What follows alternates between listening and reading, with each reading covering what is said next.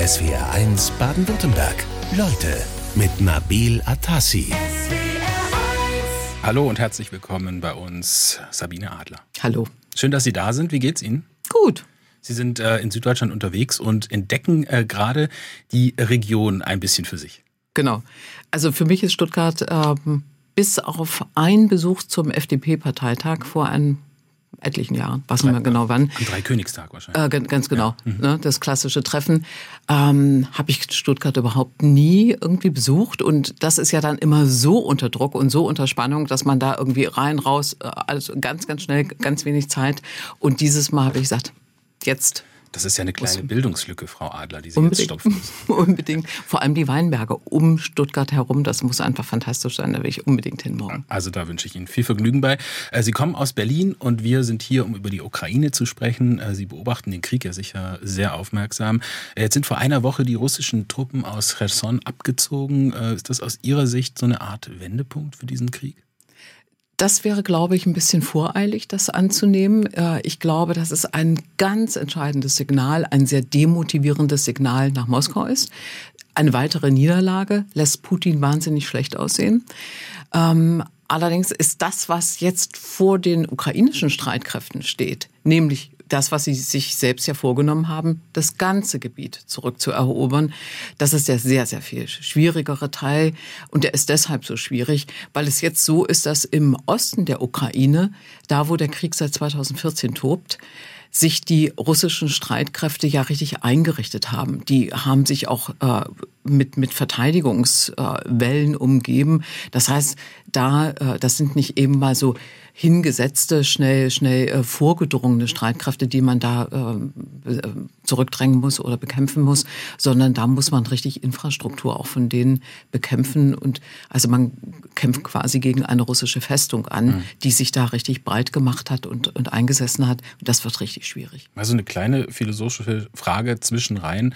Äh, Sie beobachten seit über 20 Jahren eigentlich die weltpolitische Lage mit besonderem Blick auf Osteuropa und Russland. Hätten Sie sich jemals träumen lassen, dass Sie so Kriegsberichterstattung machen würden oder überhaupt über Geländegewinne und Krieg, Bodenkrieg, sowas wie, aus, wie eigentlich aus dem Zweiten Weltkrieg, dass man sowas heute noch machen würde? Damit hat es angefangen.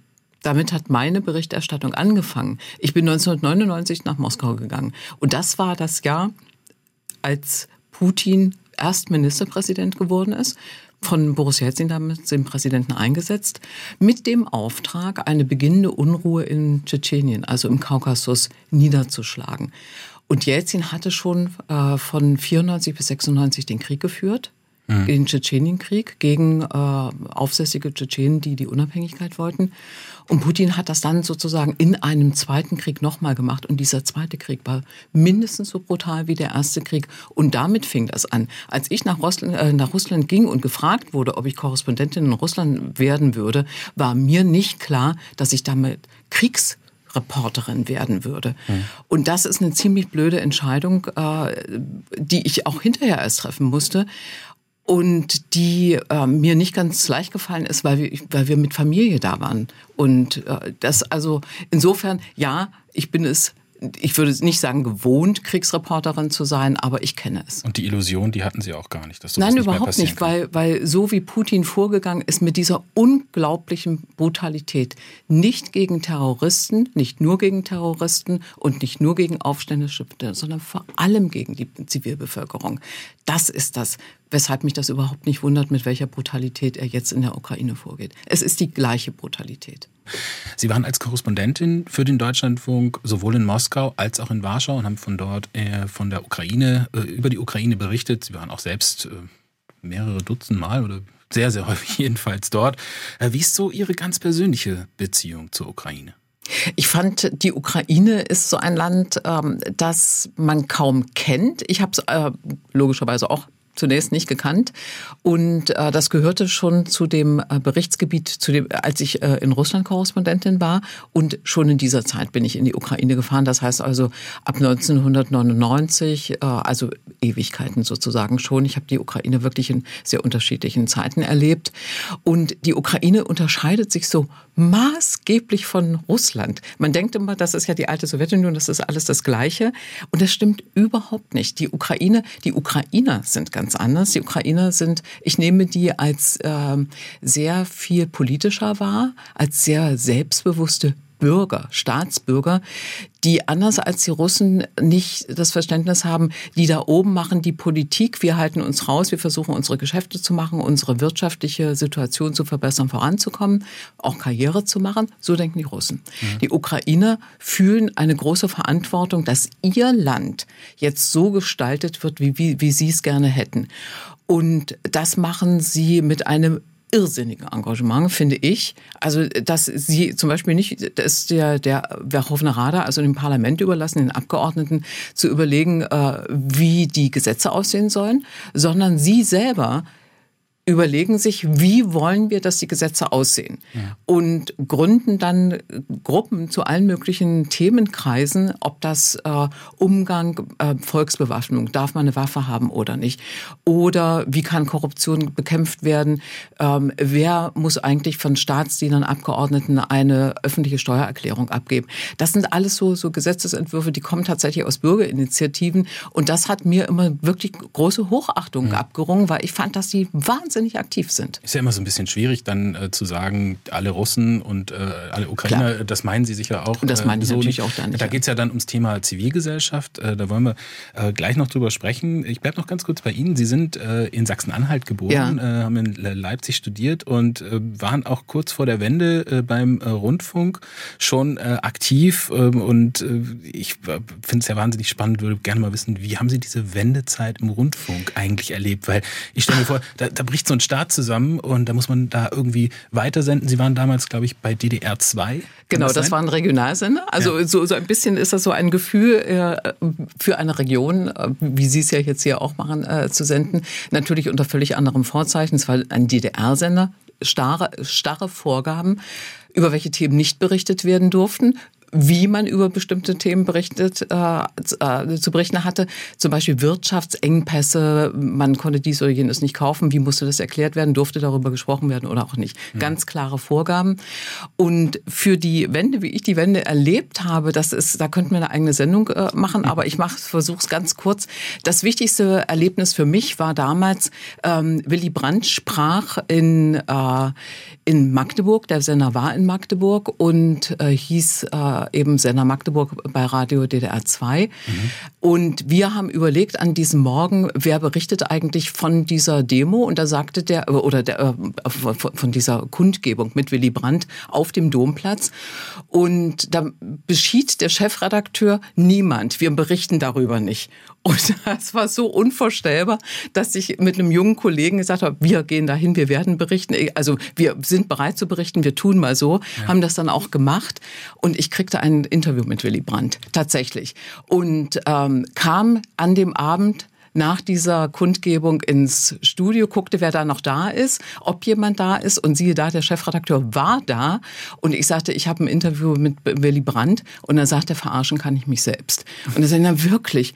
Und dann hat er es gnädigst angehört und hat es gnädigst am nächsten Morgen gesendet. Also war da damals wirklich so eine Stimmung, dass man gesagt hat, ey, wir schubsen alles Alte in die Ecke und jetzt endlich mal freie Sprache? Naja, wir Jungen oder vielleicht auch wir Alten, je nachdem, das ist nicht vom Alter abhängig gewesen, aber von der politischen Haltung. Aber dieser Chefredakteur, der war nun wirklich einer Betonkopf hoch drei, alte Garde, die diesen ganzen Wechsel natürlich nicht wollten, weil sie wussten, dass sie weggefegt werden. Der 24. Februar 2022, der wird wohl als Tag in die Geschichte eingehen, an dem Russland die Ukraine überfallen hat. Es wäre eins Leute mit Sabine Adler. Das ist ja so ein Tag, an dem eigentlich jeder und jede noch weiß, was man an dem Tag so gemacht hat. So eine richtige Nachrichtenlage war das damals. Was haben Sie an dem Tag gemacht? Also ich wusste, dass es ein schwieriger Tag wird. Ähm, jedenfalls, dass die Woche, die, die Woche begann schon total schwierig. Am 21. Äh, Februar, am Montag, hat Putin seine Rede gehalten, als die beiden Volksrepubliken, diese sogenannten unabhängigen Volksrepubliken, dann jetzt Luhansk, ähm, als unabhängig anerkannt wurden. Russland hat diese Volksrepubliken anerkannt und damit war klar, dass diese Rhetorik in der Rede, mit der Putin das begründet, also war Da haben alle Alarmglocken geläutet. Es Bei war Ihnen? wirklich bei mir. Ich habe mich, ich war im Urlaub zu dieser Zeit und habe mich sofort aus dem Urlaub zurückgemeldet und habe gesagt, in dieser Woche passiert etwas. Also jetzt passiert was Schlimmes. Wir müssen mehr einsteigen. Wir müssen wirklich richtig loslegen. Und natürlich Gab es da auch Gegenstimmen damals? Also Leute, die gesagt haben, nee, nee, da, Nein. nichts, da wird nichts passieren. Nein, also äh, jedenfalls, also ehrlich gesagt, wenn, wenn ich in der Redaktion mit so einer Einschätzung komme, da vertrauen die Leute mir auch einfach. Und äh, ich, natürlich wusste ich nicht, dass es am 24. Februar losgeht, das ist völlig klar. Aber dass diese ganze ähm, diese ganze Spannung in der Ostukraine, die Spannung zwischen äh, Ukraine und Russland nochmal unglaublich angestiegen ist. Das war vollkommen klar nach dieser Rede. Und man darf nicht vergessen, zu diesem Zeitpunkt standen 130.000 russische Soldaten an der ukrainischen Grenze. Die standen ja nicht zum Vergnügen. Also es hat sich abgezeichnet. Ähm, Deutschland zeigt sich ja seit Beginn der russischen Invasion äh, deutlich solidarisch mit der Ukraine. Äh, wenn wir mal ehrlich sind, eigentlich wissen wir ziemlich wenig über dieses Land. Äh, Sie waren jetzt viele Male da im Rahmen Ihrer Tätigkeit. Können Sie uns ein bisschen noch was über die Ukraine erzählen? äh, wie das Land so ist. Sie haben vorhin schon so ein bisschen was angedeutet. Es gibt wohl eine etwas politischeren Grundhaltung in der Bevölkerung ähm, und mehr Teilhabe. Wie haben Sie das Land wahrgenommen? Also ich habe die Menschen äh, als sehr stolz, äh, aber in einem schönen Sinne stolz kennengelernt und äh, als extrem heimatverbunden. Man äh, liebt dieses Land, man hängt an dem Land und man möchte eben auch nicht gleichgesetzt werden äh, mit anderen Sowjetrepubliken und schon gar nicht mit Russland. Es gibt auch ein immer sehr gespanntes äh, Verhältnis, sobald man äh, sagt, na ja, aber ihr habt doch hier diese multikulturellen e äh, Ehen, also es, es, es gibt ja so viele gemischte Ehen und äh, viele überlappende Freundeskreise und so. Ähm, da gab es immer schon so, so eine Vorwarnung, dass man gesagt, ja, aber im Grunde genommen äh, sind ähm, jedenfalls von der Obrigkeit äh, die Russen doch schon so, dass sie immer die Ukraine dominieren wollen, dass sie beherrschen wollen, dass, dass sie zu Sowjetzeiten die besseren Jobs haben, weil eben Russen einfach sozusagen die Führungsnationalität in der Sowjetunion waren. Also man war da so ein bisschen äh, zurückhaltend, aber nicht feindselig. So habe ich den Ton nicht verstanden. Und äh, was die Ukraine ausmacht, sie ist, ähm, finde ich, sehr, sehr beeindruckend, wenn man durch dieses Land fährt, was für eine Weite dieses Land hat. Also ukrainische Felder muss, die, die sind ein Anblick für sich. Also diese riesigen Kornfelder oder Maisfelder, die sind wirklich bis zum Horizont. Das fand ich einen irren Eindruck. Und äh, natürlich, ich war auch mehrfach auf der Krim, äh, bevor sie äh, annektiert war, danach nicht mehr. Und äh, die Krim mit ihrem Reichtum, mit Bachtschisserei, also das ist, das sind die Krimtataren, das ist das Erbe der Krimtataren. Das ist eine sehr, sehr eigene Welt. Also es ist ein sehr vielfältiges Land auch. Die werden ja oft hergenommen, die Krimtataren, äh, als Grund, warum das eigentlich okay ist, dass Russland die äh, Krim annektiert hat. Ist das Quatsch? Für wen ist das okay? Für äh, die Weltgemeinschaft. Die Krimtataren werden. Ähm, also das fällt mir jetzt schwer, das zu sortieren, was, was, also was ich jetzt wirklich halten Sie meine. für weit hergeholt, diese Theorie. Ähm, die Krim-Tataren sind diejenigen, die am, äh, am schärfsten gegen die Annexion protestieren, weil sie unter äh, russischer und sowjetischer Vorherrschaft schon einmal deportiert worden sind und nur Schlimmstes, schlimmste Unterdrückung erlebt haben. Also die Krim-Tataren haben das geringste Interesse an dieser Annexion und die Ukrainer natürlich auch nicht, weil ihnen ein wichtiger Landesteil einfach äh, verloren gegangen ist, ähm, bei dem im Übrigen Jahrzehnte seit der Unabhängigkeit der Ukraine 1991 Russen als Urlaubsgäste, als Touristen absolut willkommen waren. Also es gab überhaupt keinen Grund für Russland, es gibt keinen Mehrwert für Russland, jedenfalls für die russischen Bürger, die Krim zu besitzen. Für die russische Führung schon, denn die russische Führung hat die Krim als Militärstützpunkt gebraucht und ausgebaut. SWR1 Leute mit Sabine Adler. Wir müssen an der Stelle, wenn wir über die Ukraine sprechen, natürlich auch nochmal eine andere Seite beleuchten. Ähm, weil es gibt ja diese viel zitierte Korruption in der Ukraine. Was hat's mit der auf sich? Die ist so allgegenwärtig, dass die Leute äh, nicht nur 2013 auf die Straßen gegangen sind zum Euromaidan. Das war das wichtigste Ziel überhaupt, diese wahnsinnige Korruption zu bekämpfen, die man antrifft in den Universitäten, in den Schulen, in, beim Arzt, egal wo bei den Behörden, egal wo, überall äh, ist diese kleine Korruption, mit der man im Alltag zu tun hat und natürlich auch die ganz große Korruption äh, anzutreffen. Und das hat die Leute auch schon 2004 und 2005, diese Orangenrevolution, die es damals gab, auch das war damals schon der Hauptgrund, zu sagen, wir müssen ein, ein, ein äh, System äh, endgültig bauen, das mit dieser Korruption aufräumt. Und was ist das richtige Rezept dagegen? Rechtssicherheit. Gesetze müssen für alle gelten. Und äh, das, das war tatsächlich, äh, die Orangenrevolution hat es nicht geschafft. Es ist wieder im im Gefolge, in den Auswirkungen, das führt jetzt zu weit, mhm. äh, zu sagen, wie ein pro-russischer Präsident, nämlich Viktor Janukowitsch, an die Macht gekommen. Der hat die Korruption selbstverständlich nicht beendet. Und somit ist 2013 den Leuten dann wirklich der Kragen geplatzt, als Viktor Janukowitsch ähm, das Assoziierungsabkommen mit der EU nicht unterzeichnet hat, da war den Leuten klar, wenn wir nicht in die EU gehen, werden wir keine Rechtssicherheit bekommen, werden wir nicht mit der Korruption aufräumen. Diese Dinge hängen unmittelbar zusammen und deshalb sind mhm. sie auf die Straße gegangen. Wenn man jetzt, ähm, Sie haben die Frage ja schon beantwortet, auf die Orangene Revolution schaut, was daraus geworden ist, ähm, die war nicht äh, erfolgreich dann unterm Strich einzuordnen. Äh, da fällt ja dann immer wieder der Name Julia Timoschenko für die einen Hoffnungsträgerin, für die anderen eigentlich Teil des Problems. Was ist aus der eigentlich geworden? Sie mischt noch ein bisschen mit. Sie versucht es auch immer wieder, äh, nimmt immer wieder an, an Präsidentschaftswahlen teil. Auch mit ihrer Partei ist sie vertreten. Sie spielt bei weitem nicht mehr die Rolle, ähm, die äh, Zelensky letzten Endes auch einfach abgenommen hat. Und äh, sie ist tatsächlich äh, auch Teil des Problems nach der Orangenrevolution gewesen, denn sie und äh, Viktor Juschenko sind an die Macht gekommen. Der eine als Präsident, sie als Ministerpräsidentin, äh, Präsidentin und sie hätten es eigentlich jetzt reißen können, sie hätten es wuppen können, diese ganze Angelegenheit, waren aber untereinander derartig zerstritten, dass sie überhaupt nichts vorangebracht haben. Und dann waren die Leute irgendwann müde und genervt und haben gesagt, nee, so geht's ja eigentlich auch nicht. Und das hat tatsächlich dem alten Gegner Viktor Janukowitsch in die Hände gespielt und er ist wieder Präsident geworden. Wenn Sie über die Korruption sprechen, dann sprechen Sie im Präsens, in der Jetztzeit. Also diese Korruption hat sich bis heute gehalten. Hat die sich vielleicht verändert jetzt in einem kriegsgebeutelten Land mit Zelensky? Als das kann ich ehrlich gesagt nicht, ähm, nicht in Gänze beurteilen. Es, ich verfolge aber in dieser ganzen Kriegsberichterstattung, die ich ja, mit der ich ja beschäftigt bin, äh, unbedingt auch, dass ähm, Leute, die jetzt sich wegen korrupten Verhaltens schuldig äh, gemacht haben, äh, genannt werden. Man verfolgt das trotz des, des äh, Krieges. Es, es, spielt eine große Rolle in der Innenpolitik in der ukrainischen, trotz des Krieges. Das zeigt also, dieses Problem ist nach wie vor ein großes Problem. Im Übrigen auch Kollaboration ist auch mit, mit äh, der russischen Seite mhm. ist auch ein großes Problem. Es gibt ein eigenes Gesetz. Aber was sich im Vergleich zu 2004 und 2005, also der Orangenrevolution, tatsächlich getan hat, ist, dass die Zivilgesellschaft erreicht hat, dass es zum Beispiel ein Antikorruptions Komitee gibt, dass es also Aufklärungs-, äh, gibt, dass es Gesetze gibt. Und dennoch ist das natürlich ein so, diese Gesellschaft ist so von Korruption durchdrungen. Im Übrigen nicht mehr und nicht weniger als Russland. Ich glaube, Russland ist, glaube ich, noch korrupter, weit bis hoch. Ich gehe nochmal in dem Zusammenhang mhm. ganz kurz darauf ein. Korruption ist das eine Thema, ähm, Nationalismus ein anderes Thema. Ähm, Wladimir Putin wollte, hat zu Beginn der Invasion gesagt, ich möchte das Land denazifizieren. Wie ist der Nationalismus wirklich bestellt in der Ukraine? Äh, die Ukraine hat für ihre Unabhängigkeit äh, nicht blutig gekämpft 1991, sondern sie hat diese Unabhängigkeit als ein Geschenk entgegengenommen.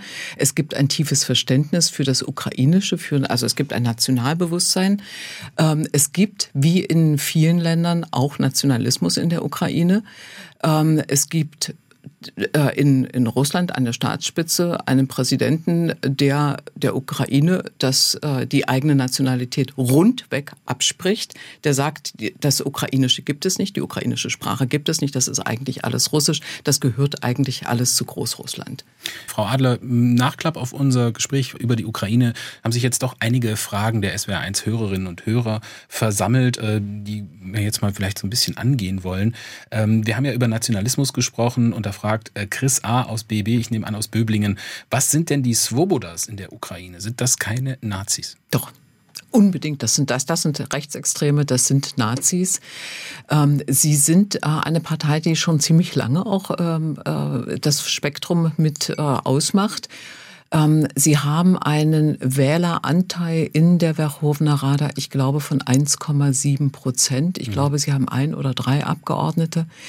Das heißt also von, von ich habe jetzt im Moment die, die Zahl, aber ich schätze mal von, von äh, über 300 äh, oder 400 Abgeordneten. Also das heißt, sie sind eine sehr kleine Gruppe. Mhm. Aber sie sind da eindeutig.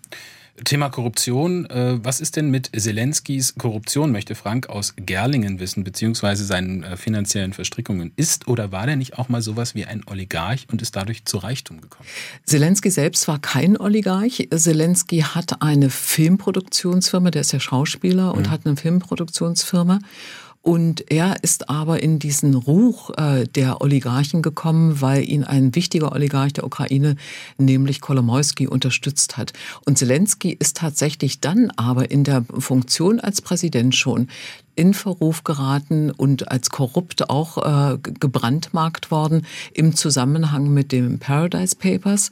Da ist ähm, der Verdacht geäußert worden und es gibt auch äh, Belege dafür, dass er Anteile von anderen Firmen ins Ausland gebracht hat und so Geld gesichert hat. Er muss sich diesen Korruptionsvorwurf gefallen lassen, vollkommen zu Recht. Hm. Also auch da wird sich noch wahrscheinlich vielleicht auch noch mal was tun in der Zukunft. Muss, ja. Ähm, dann eine Frage von Ralf Meyer aus Stuttgart zur Krim. Äh, der sagt, gehörte die Krim historisch gesehen nicht immer zu Russland, bis Khrushchev sie der Ukraine schenkte? Also als Frage. Hm. Das, das ist so, so ein, ein Fehler, der jetzt auch nicht besser wird, je öfter man ihn wiederholt. Khrushchev hat die Ukraine nicht verschenkt verschenkt an die, äh, die Krim nicht an die Ukraine verschenkt, sondern es war so. Es war zu dieser Zeit war äh, die Sowjetunion und ähm, die Ukraine war immer zuständig für die Wasserversorgung der Krim, denn es gibt auf der Krim zu wenig Wasser bis heute. Und weil man das regeln musste, dass dieser Wasserzulauf ähm, äh, irgendwie gesichert wird, hat Kiew als Hauptstadt der ukrainischen Sowjetrepublik die Verantwortung für die Krim bekommen. Die hat Khrushchev der Ukraine gegeben. Und daraus ist geworden, unter tatkräftiger Mithilfe des russischen Präsidenten Putin, Khrushchev hätte betrunken die, Ukra äh, die Krim an die Ukraine verschenkt. Das mhm. ist nicht richtig. Nach der Annexion 2014, äh, und das schreiben Sie und sagen Sie auch immer wieder, ist auf der Krim ein Unrechtsregime entstanden. Ähm, Sie haben jetzt selbst, und da bin ich dran hängen geblieben, vorhin erzählt, Sie waren seit der Annexion nicht mehr dort. Warum waren Sie nicht mehr dort? Weil das total schwierig ist. Wenn man ähm, auf die Krim reisen möchte, muss man ähm, über die Ukraine reisen. Und dieser Zugang ist nicht immer offen. Wer auf die Krim reist, die völkerrechtlich zur Ukraine gehört und das auf dem leichtesten Weg macht, und der leichteste Weg wäre über Russland, mhm. über Moskau dorthin fliegen, es gibt Direktverbindungen, darf fünf oder mehr Jahre nicht mehr in die Ukraine einreisen. Das heißt also, die Ukraine nimmt einem das sehr, sehr übel, wenn man auf dem kürzesten, schnellsten Weg einreist. Auf der anderen Seite ist es so, von der Ukraine dort einzureisen, da müsste man zum Beispiel nach Odessa fliegen und dann sich ein Fahrzeug nehmen, das Fahrzeug an der äh, Grenze wechseln, um dann auf die Krim zu kommen. Und diese Übergänge sind nicht immer offen. Deshalb ist das ziemlich aufwendig und nicht zu, zu jeder Zeit möglich. Wenn man über Versäumnisse oder sogar ein Versagen in der Russland- und Ukraine-Politik spricht, Sabine Adler in SWR1, Leute, ja, dann kommt man um einige Namen von Politikern äh, nicht herum. Gerhard Schröder, Sigmar Gabriel, Frank-Walter Steinmeier und Angela Merkel. Das sind die wichtigsten Protagonisten, weil sie am längsten die Russlandpolitik qua ihrer Funktion, ihres Amtes äh, bestimmen konnten. Und fangen wir mal mit der letztgenannten an. Äh, da ist es ja so, dass die Regierungschefin alle Möglichkeiten gehabt hat, äh, seit 16 oder 16 Jahre lang ähm, eine andere Politik einzuschlagen, als sie zum Beispiel Gerhard Schröder angefangen hat, nämlich 2005. Und Angela Merkel hat äh, ihre Kanzlerschaft äh, in meinen Augen mit einem großen Fehler begangen, äh, be begonnen, nämlich dass sie äh, dieses Projekt von Schröder eingefädelt, eine Nord Stream Pipeline, Gaspipeline zu bauen, tatsächlich sich zu eigen gemacht hat. Sie hätte dieses Projekt gemeinsam mit Russland ablehnen können. Das hat sie damals nicht getan weil sie sicherlich auch von der deutschen Wirtschaft gedrängt wurde, getrieben wurde, für billige Energie zu sorgen. Und diese billige Energie war eben in, äh, in, in Reichweite quasi durch diese Nord Stream Pipeline und sie hat sich darauf eingelassen. Das war zunächst das hätte man anders entscheiden können, dass sie es so gemacht hat. Es, es war ihre Entscheidung. Mhm. Aber sie hat diese Entscheidung dann also wirklich, wirklich äh, verschlimmbessert, als sie nach der Annexion der Krim im Oktober 2014, und da kommt jetzt der nächste Protagonist ins Spiel, Sigmar Gabriel, ihren damaligen Wirtschaftsminister, nach Moskau hat reisen lassen zu Wladimir Putin, dem russischen Präsidenten, um die zweite Pipeline Nord Stream 2 einzufädeln. Das heißt, nach der Annexion der Krim, nach dem Beginn des Krieges, wurde Putin belohnt mit einer zweiten Pipeline. Das waren unverzeihlich große Fehler. Sie haben uns noch abhängiger gemacht von russischem Gas und sie haben äh, dazu geführt, dass der russische Präsident das Signal nur so verstehen konnte, er kann weitermachen mhm. mit seiner imperialen Politik gegenüber der Ukraine. Mhm. Vorgeworfen und sehr umstritten ist ja auch ihre Rolle in Bezug auf eine mögliche NATO-Mitgliedschaft der Ukraine, äh, die sie eher zurückhaltend betrachtet hat. Auch die NATO-Mitgliedschaft an sich ist ein sehr umstrittenes Thema. Ähm, Frank-Walter Steinmeier, der heutige Bund Bundespräsident, der hat ja auch in verschiedensten Ämtern als Kanzleramtschef unter Schröder, später als Außenminister, Vizekanzler die äh, Politik entscheidend mitgeprägt. Und wir haben ja noch nicht vergessen, die Ukrainer wollten ihn eigentlich als Besuch nach Kriegsausbruch nicht haben. Warum? Sie haben eben äh, gesehen, dieses lange, lange Wirken von, äh, von Frank-Walter Steinmeier an entscheidenden Positionen ähm, hätte ihm den Spielraum gegeben, immer auch andere Akzente zu setzen. Äh, er hatte ja einen Gestaltungsspielraum. Und er war aber derjenige, der für ein ganz enges Verhältnis zu Russland war und äh, in äh, Situationen ähm, auf Putin zugegangen ist, wo man wirklich gesagt hätte oder hätte sagen können, man muss jetzt mal ein anderes Zeichen setzen. Also zum Beispiel nach der Annexion der Krim, dem Krieg in der Ostukraine, bei einem NATO-Manöver, das die Polen und die Balten haben wollten, weil sie sich zutiefst verunsichert fühlten, weil sie gesagt haben, das kommt hier näher, wir sind in Gefahr. Da hat Frank-Walter Steinmeier als Außenminister vom Säbelrasseln der NATO gesprochen. Eine Manöver, bei dem Deutschland mit dabei war. Also er hat damit unterstellt, hier würden diese NATO-Länder mit den Säbeln rasseln in Richtung äh, Russland. Das hat die Ukraine natürlich beobachtet und hat äh, gesagt, hier ist jemand doch sehr, sehr nah an Putin dran und ihm fehlt äh, eine Distanz zu Moskau, zum Kreml, um überhaupt noch äh, zu erkennen, von wo kommt ja eigentlich die reale Gefahr. Die kam nicht von der Ukraine, die kam von Russland. Sabine Adler in SWR 1. Äh, Leute, ich zitiere mal Wolfgang Schäuble von der CDU, der hat nämlich gestern im Handelsblatt Fehler im Umgang mit Russland eingeräumt, hat gesagt, er sei, Zitat, wütend auf sich selbst und man habe Warnungen überhört. Hat man? Ja, diverse Warnungen natürlich. Und äh, ich finde das sehr wohltuend, was Wolfgang Schäuble sagt, denn anders äh, als er ist ja Angela Merkel zum Beispiel der Meinung, sie hätte in 16 Jahren Regierungsarbeit nichts falsch gemacht, was ich wirklich eine sportliche Aus, äh, Aussage fand. Ähm, Steinmeier hat es anders gemacht. Er hat äh, gesagt, äh, er hat Fehler gemacht und er entschuldigt sich auch für diese Fehler, sagt aber nicht, welche Fehler er gemacht hat. Aber immerhin, das ist ja schon mal ein Schritt in die richtige Richtung. Mhm. Was Wolfgang Schäuble auch sagt, äh, Deutschlands Ansehen ist äh, schwer beschädigt im Mitblick auf die Ukraine. Ist es das? Ähm, mit Blick auf die Ukraine sicherlich wegen der anfangs zu äh, zögerlichen Waffenlieferung. Das hat sich aber, finde ich, geändert. Und äh, es ist äh, auch ein Unterschied, ob man zögerlich ist oder ob man sich sperrt gegen etwas. Und ähm, ich fand, dass der Bundeskanzler es ein bisschen übertrieben hat, sich als besonnen hinzustellen und da nicht mit offenen Karten gespielt hat, dass seine Partei, die SPD, äh, tatsächlich äh, von doch einer ziemlich großen Gruppe pazifistischer Genossen äh, immer noch zumindest teilweise mitbestimmt wird. Also da hätte man schon auch sagen können äh, und verweisen können, dass es in der, in der Partei äh, da eine nicht zu Ende mhm. geführte Diskussion gab. Er war da äh, ganz... Ne? und auch immer noch gibt, ganz genau, immer noch gibt. Also äh, Stichwort eben auch äh, Rolf Mützenich, der Fraktionschef. Und äh, das ist ja auch in Ordnung, dass es politischen Streit über solche Positionen gibt. Das ist völlig in Ordnung, aber man kann ihn transparent machen und dann äh, vielleicht auch ein Verständnis dafür entwickeln. Wie würden Sie denn äh, seine Rolle einschätzen, die des Bundeskanzlers Olaf äh, Scholz? Ist der als Vermittler in diesem Konflikt äh, noch geeignet? Nein, Nein, das geht überhaupt nicht. Also Deutschlands Rolle würde ich jetzt in, in diesem Konflikt so sehen, dass hinter den Kulissen Deutschland wirklich sehr, sehr mithelfen kann, weil es äh, natürlich gut äh, verbunden ist äh, und doch auch äh, große Erfahrung, eine diplomatische Erfahrung hat, mögliche Vermittler zu finden, mögliche Vermittler zu finden. Das mhm. könnte Deutschlands Rolle sein. Daran wird auch gearbeitet. Das weiß ich aus dem Auswärtigen Amt und so weiter. Aber Deutschland ist auch für Kiew zum Beispiel wirklich nicht mehr der Partner, dem man da äh, ohne weiteres vertraut. Man muss, glaube ich, auch in eine ganz andere Richtung denken. Ähm, ein nicht umstrittener, unumstrittener Vermittler ist ja unter anderem äh, der türkische Präsident Erdogan. Aber man kann in ganz andere Richtungen noch denken. Vielleicht ist auch Lula, der neue Präsident Brasiliens, ein solcher Vermittler. Also da muss man mal gucken. Auf jeden Fall ist Deutschland diese Vermittlerrolle mit dem langen, langen Festhalten an äh, Russland mhm. und, und äh, dieser Spezialrolle immer gegen die europäischen Partner ähm, verbrannt.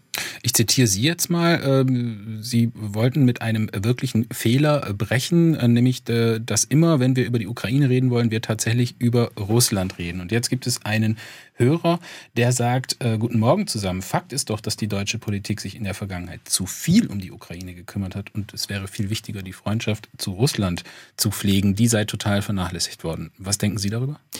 Ich glaube, das ist ähm, eine Provokation, diese Frage. Das, also wer, wer äh, die Entwicklung verfolgt hat der letzten Jahre, der weiß, dass wir uns äh, lange überhaupt nicht um die Ukraine geschert haben, dass wir unsere Politik, unsere Energiepolitik entgegen den Ratschlägen und auch den berechtigten Interessen unserer europäischen Nachbarn, zum Beispiel der Polen, der Balten, aber auch der Ukraine, immer ganz, ganz egoistisch und eigen, also wirklich eigennützig durchgesetzt haben, um die deutsche Wirtschaft mit billigem Gas, mit billiger Energie zu versorgen. Wir haben daraus einen Wettbewerbsvorteil äh, gezogen als äh, Deutschland, als deutsche Wirtschaft, der auf Kosten der anderen ging. Und deshalb rede ich von Egoismus. Und der Verbündete in diesem, äh, in diesem Egoismus war der russische Präsident, der es ja auch auf eine Spaltung Europas ankommen lässt. Sie wollen über die Ukraine viel reden, reden aber tatsächlich viel über Russland. Aber wir reden jetzt auch mal kurz äh, über Russland. Die Stimmen, man solle mit Russland verhandeln, auch wieder Gaslieferungen entgegennehmen. Die werden äh, ein bisschen lauter in letzter Zeit. Ähm, auch eine Wiedereröffnung von Nord Stream 2 wird gefordert. Ähm, das mehrt sich zurzeit. Was sagen Sie dazu? Also der Zeitpunkt für Friedensverhandlungen ist tatsächlich nicht da. Der ist von beiden Seiten nicht da. Russland könnte ganz einfach äh, den Krieg beenden, indem, äh, indem es aufhört zu kämpfen, äh, die Truppen mhm. abzieht aus der Ukraine. Das wäre der beste Schritt für Friedensverhandlungen. Kommt nicht. Recht unwahrscheinlich, ne? Unwahrscheinlich im Moment. dazu ist die Niederlage auch noch nicht vollständig genug. Und ähm, was ich vorhin äh, ja auch äh, angedeutet habe, die Aufgabe, die jetzt vor der Ukraine steht, ist ja ungleich größer, nämlich den Donbass äh, wieder äh, zurückzuerobern. Also auch für die Ukraine, so gut das Momentum im Moment ist, ist der Zeitpunkt für Friedensverhandlungen nicht gekommen, weil sie eben auch nicht keinen Friedens- oder keinen verhandlungswilligen Partner auf der anderen Seite des Tisches hätte.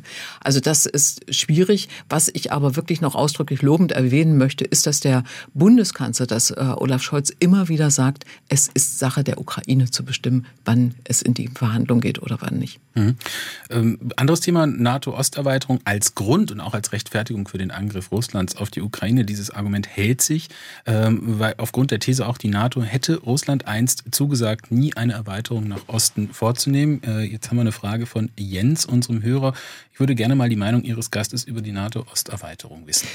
Ähm, da kann ich jetzt mal auf mein Buch verweisen, in dem ich äh, das nochmal sehr genau nachzeichne, dass es ein Zu, eine Zusicherung niemals gegeben hat von äh, NATO-Seite, von westlicher Seite, dass es keine Osterweiterung geben wird. Hm. Sie das, stehen jetzt auf eine ganz bestimmte Charta an. Wir, und zwar ist das die Charta von Paris, die, die ist 1990, also nach dem Fall des Eisernen Vorhangs, verabschiedet worden. Und in dieser Charta ist allen Ländern ausdrücklich zugesagt worden, dass jedes Land sein eigenes Bündnis auswählt. Das heißt also, nicht die NATO, kann für andere Länder bestimmen und entscheiden, ob sie Mitglied in einem Bündnis werden oder nicht. Das macht jedes Land einfach für sich selbst, weil es wirklich ganz klar eine Beschneidung der Souveränität wäre. Es ist im Übrigen sehr interessant, dass Putin das auch akzeptiert hat bis zu einem ganz bestimmten Moment, bis zum Jahr, wenn ich das richtig in Erinnerung habe, ungefähr 2006, 2007.